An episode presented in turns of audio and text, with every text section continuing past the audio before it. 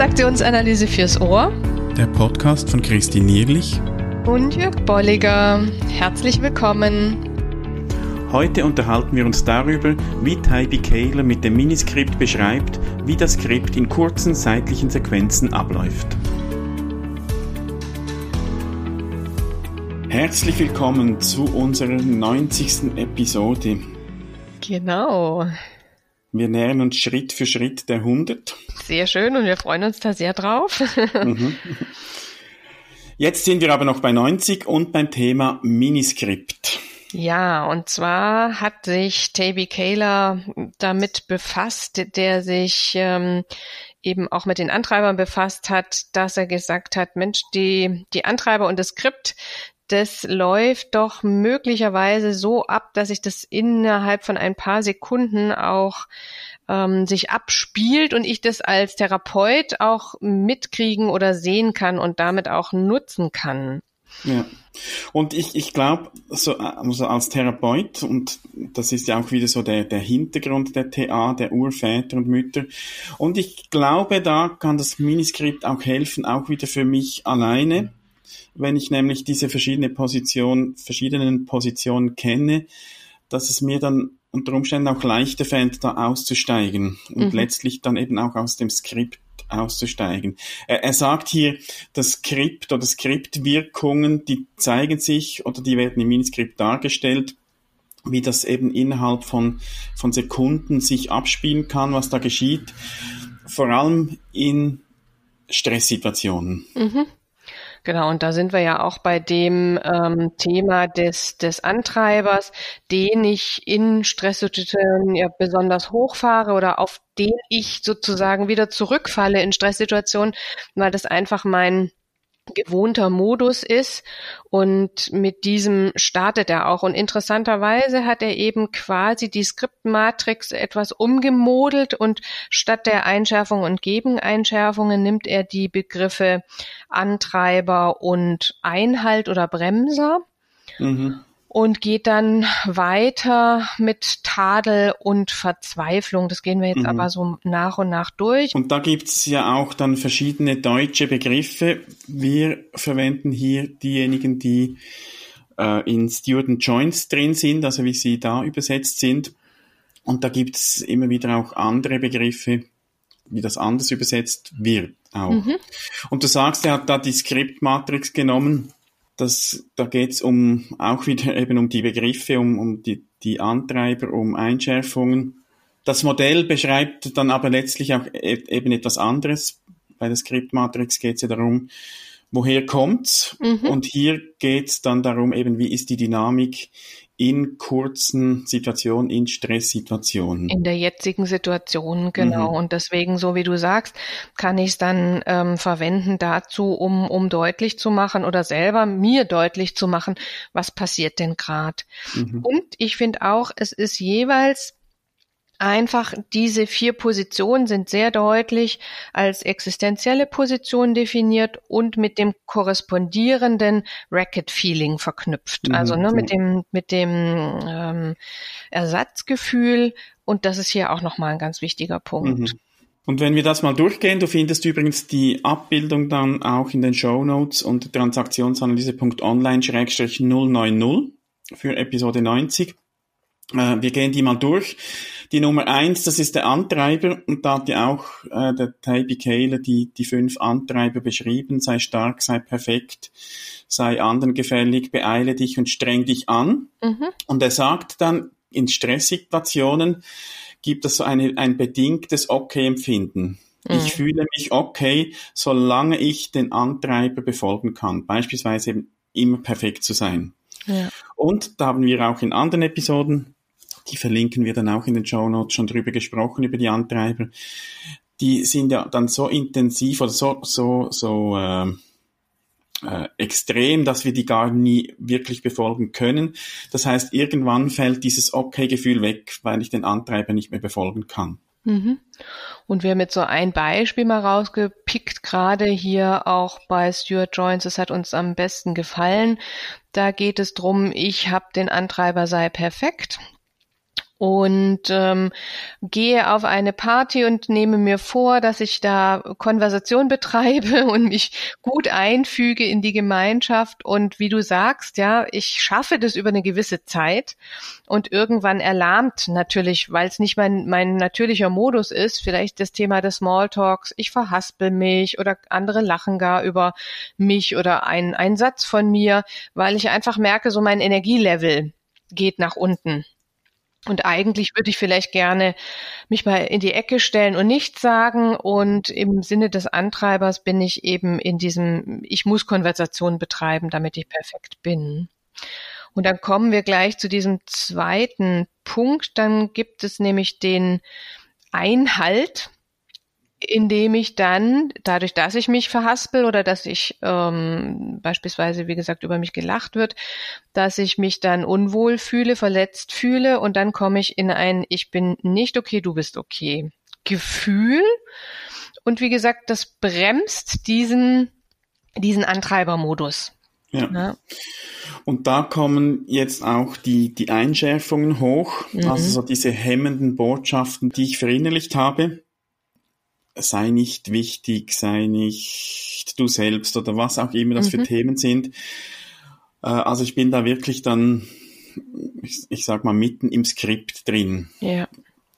Und dann geht's auch weiter recht schnell. Wie gesagt, es geht hier um so Sekunden, dass wir dann weiter switchen in den Plus-Minus-Modus, denn dann gilt es so, ein Tadel in Richtung der anderen zu ähm, bringen oder mhm äh, weiterzugeben, ja. Also dieses Ich fühle mich schuldig, dieses Maschengefühl ist wechselt in einen vorwurfsvollen Modus oder in ein vorwurfsvolles Maschengefühl oder gar ein triumphierendes Maschengefühl, indem ich mich so ein bisschen in Richtung der anderen wende und sage, naja, die haben mich ja aber auch auflaufen lassen. Oder ähm, die haben ja hier auch die Atmosphäre so geschaffen, äh, dass ich mich hier verhaspel oder wie können die über mich lachen? Mhm. Diese Position wird dann teilweise auch rachsüchtige Position oder Kritiker genannt. Also da geht es darum, dass ich so das eigene Nicht-Okay-Gefühl übersp ähm, überspiele oder ich versuche es zu überspielen, indem ich den anderen die Schuld zuweise. Ja. Und sage, an mir liegt es eigentlich nicht, die anderen sind schuld. Ja, genau, also das ist Abwenden. Ne? Mhm, Und dann ja. geht es weiter in die Verzweiflung, also der Minus-Minus- Position, in der ich dann bleiben wir mal in diesem Beispiel, dann auch denke, naja, warum bin ich überhaupt auf die Party gegangen? Hier ist es ja sowieso unnütz rumzustehen. Die Leute sind auch ähm, lieblos, nicht nett. Mhm. Ähm, was soll denn das ganze Theater? Mhm. Also typische Maschen können da sein, ich fühle mich wertlos, unerwünscht, äh, bestätige mir die, die vorige genannten Einschärfungen auch und damit, damit endet dann das, das Miniskript oder und fängt wieder bei eins an. Mhm, genau. Und das ist so die Idee auch, also da, da gibt es eben diese vier Positionen und das dreht sich dann teilweise auch im Kreis. Und es ist auch so, dass nicht unbedingt immer alle Positionen mhm. durchlaufen werden. Es kann gut sein, dass ich von, von Nummer zwei, von Einhalt direkt zur Verzweiflung gehe, also diesen Tadel wie auslasse ähm, oder dass ich gleich wieder zurück in den Antreiber gehe von zwei. Also da gibt's dann auch verschiedene Wege, wie das spielt. Aber solange ich da, mich da drin bewege, bin ich nicht autonom. Also ich bin dann in, in meinem Skript gefangen. Und da kann nun das Miniskript helfen, wie wir das am Anfang gesagt haben, da auch auszusteigen. Wenn ich mir nämlich dem bewusst bin, da kann ich mir überlegen, was brauche ich jetzt eben, um da auszusteigen. Mhm. Also das, das äh, genau das typische Verhalten und und ich kann an jeder Stelle ne, mir auch noch mal überlegen, was ist denn gerade abgelaufen und was hätte oder auch so im Sinne von sammeln, was sind denn immer wiederkehrende Botschaften, mhm. ja. die ich mir die ich mir gebe oder die ich innerlich höre. Und das, das ist sicher auch hilfreich, wenn ich mir möglichst wenn ich nicht im Miniskript bin, mal überlege, welche sind denn so meine eben individuellen Muster in den verschiedenen Positionen. Weil wenn ich mir das bewusst bin, dann fällt es mir wahrscheinlich auch eher auf, wenn ich mich dann drin befinde und dann ist, ich sag mal, der, der erste Schritt schon getan, um eben auszusteigen, wenn ich, wenn es mir auffällt, wenn es mir bewusst wird. Mhm. Und spannend finde ich bei ihm auch, dass er immer wieder sagt, man kann das an der Mimik. Also er ist da ein großer Verfechter für, dass es auch an der Körperhaltung, an der Mimik, Gestik abzulesen ist, äh, was, was da gerade passiert. Ja. Und da ist für mich so mh, hm, ganz wenig auch ein, ein Widerspruch drin, weil wenn er sagt, dass sich das so in wirklich teilweise in Sekundenbruchteilen abspielt, da musst du also sehr präsent sein, um da die Mimik mhm. Dann auch wahrzunehmen. Also da, ich weiß nicht, teilweise auch Beispiele, die in anderen Büchern genannt werden, die beschreiben dieses Miniskript, aber da sind Situationen beschrieben, die sich über eine längere Zeit abspielen. Mhm, mh. Und das finde ich kann durchaus auch sein und ist auch hilfreich. Und das sprengt dann allerdings den zeitlichen Rahmen, wie es der Tybee Kaler ursprünglich gemeint hat. Mhm. Aber letztlich ist ja das auch nicht in Stein gemeißelt, sondern es geht darum, diese Modelle auch so zu nutzen, wie sie eben hilfreich sind ja. und mir persönlich helfen können. Was auf jeden Fall sehr deutlich wird, und das ist, finde ich, sehr schön nochmal in, äh, into TA beschrieben, ist diese, Sie nennen es hier die Lüge des Skriptes, dass es, dass das durch das Miniskript durch deutlich wird, ja. Dadurch, dass ich den Antreiber ähm, mit dieser falschen Idee von so bin ich okay aufrechterhalte ähm, und es aber irgendwann nicht mehr kann, eben unter mhm. Stress mhm. oder in Situationen, die, die mir unangenehm sind, wird eben tatsächlich in dieser kurzen Sequenz deutlich, was es für ein, wie gesagt, Sie nennen es, was es für ein falsches Versprechen ist, mhm. dass ich okay sein werde, wenn ich mich so verhalte. Das finde ich auch nochmal ein sehr bedenkenswertes bedenkenswerte Formulierung. Ja, und ich finde auch schön, was in diesem Miniskript auch dargestellt wird. Oftmals wird es auch so etwas oberflächlich empfohlen. Du musst den, wenn du jetzt den Antreiber kennst, beispielsweise eben sei perfekt, dann befolge ihn jetzt absichtlich nicht und mach absichtlich Fehler. Und das finde ich gefährlich, mhm. weil das könnte dann sein, dass ich gerade dadurch eben in diesen Miniscript-Ablauf gerate und dass da plötzlich die Einschärfungen zum Vorschein kommen. Also es geht nicht darum, einfach Antreiber wegzumachen, solange sie noch da sind. Es geht dann eher darum, wie kann ich damit umgehen oder wie kann ich äh, schauen, dass dass sich die Antreiber möglichst wenig aktiv werden. Aber wenn sie da sind, einfach nicht befolgen, finde ich heikel. Ja. Weil, weil dann bin ich dann eben schnell im Miniskript drin.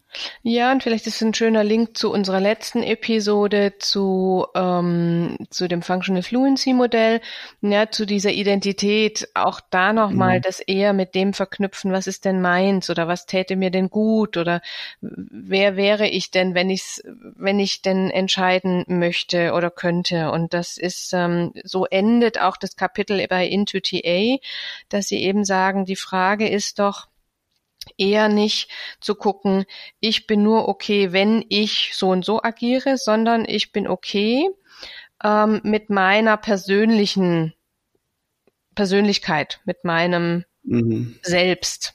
Und die anderen mhm. sind es auch. Und das ist natürlich eine hohe Kunst, da immer wieder hinzukommen oder sich immer wieder daran zu erinnern. Mhm. Ja. Das waren unsere Gedanken zum Miniskript. Wir sind gespannt jetzt auch von dir zu lesen und zu hören, was du dazu denkst, liebe Hörerinnen, liebe Hörer, wie du das nutzt. Du kannst es tun, indem du einen Kommentar schreibst äh, auf Transaktionsanalyse online-090 oder auf Facebook oder wo auch immer du uns findest. Genau, und dann bis zum nächsten Mal. Bis zum nächsten Mal, beziehungsweise vielleicht können wir das auch nochmals wieder einwerfen. Wir werden ja am im Mai, am 22. Mai in Osnabrück auf dem DGTA-Kongress einen Workshop gestalten, mhm.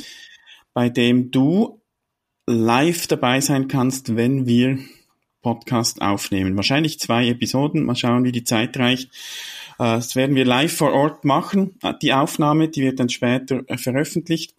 Und wenn du mit dabei bist, siehst du mal, wie das so geht. Du kannst auch dich einbringen, wenn du willst. Du darfst auch einfach nur zuhören, zuschauen.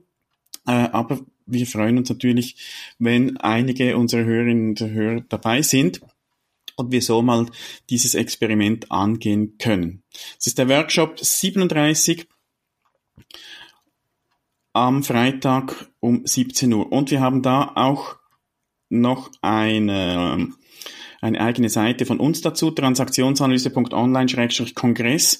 Da kannst du jetzt schon, und ich sage jetzt, also wenn du die zeitnah hörst, kannst du Themenvorschläge hier eintragen auf diese Seite und wir werden dann kurz vor dem Workshop auch ein Voting starten, wo ihr dann unter einigen Vorschlägen voten, mitbestimmen könnt, welche Themen wir am Kongress dann besprechen werden. Also werden wir ziemlich spontan dann angehen. Mhm. Also transaktionsanalyse.online Kongress findest du die Infos. Ja, und von daher, wir freuen uns auf euch, egal ob ja. online oder auch live. Ja. Bis dann. Bis dann, gute Zeit. Tschüss. Tschüss. Schön bist du dabei gewesen. Wenn dir unser Podcast gefällt, dann empfehle ihn weiter und bewerte uns auf iTunes oder in der App, mit der du uns zuhörst. Mehr über und von uns findest du auf transaktionsanalyse.online.